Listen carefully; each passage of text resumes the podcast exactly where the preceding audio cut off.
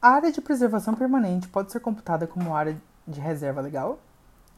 Hoje vamos falar sobre espaços territoriais especialmente protegidos, APP, área de preservação permanente, e reserva legal, seus aspectos práticos na Justiça Federal.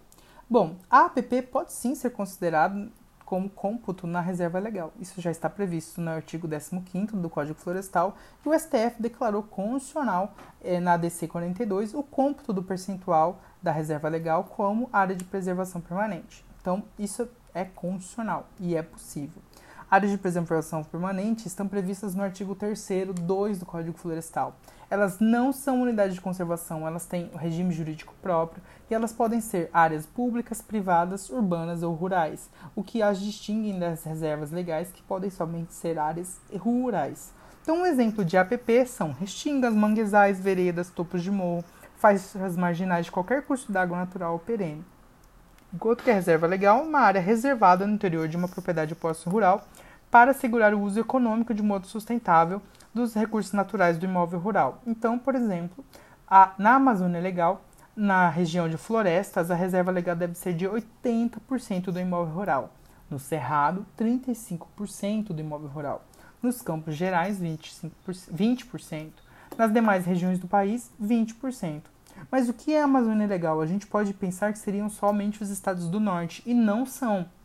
A Amazônia Legal compreende o Acre, o Pará, Amazonas, Roraima, Rondônia, Amapá, Mato Grosso, regiões situadas ao norte do paralelo 13º Sul de Tocantins, Goiás e oeste do meridiano 44 do estado do Maranhão. Então vejam que abarcam também outros estados que não do norte. Bom, então já sabemos a distinção de área de preservação permanente de rural e urbana para reserva legal que somente pode ser rural.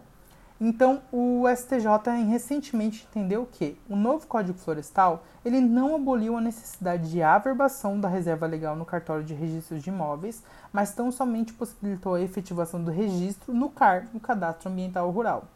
E uma outra coisa muito importante que a APP ela não indenizava em separado em desapropriação.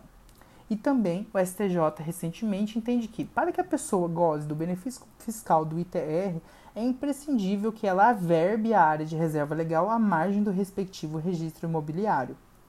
Então, não erre. A área de preservação permanente, ela permite a sua supressão, ou seja, ela pode ser suprimida por interesse social, utilidade pública ou baixo impacto ambiental.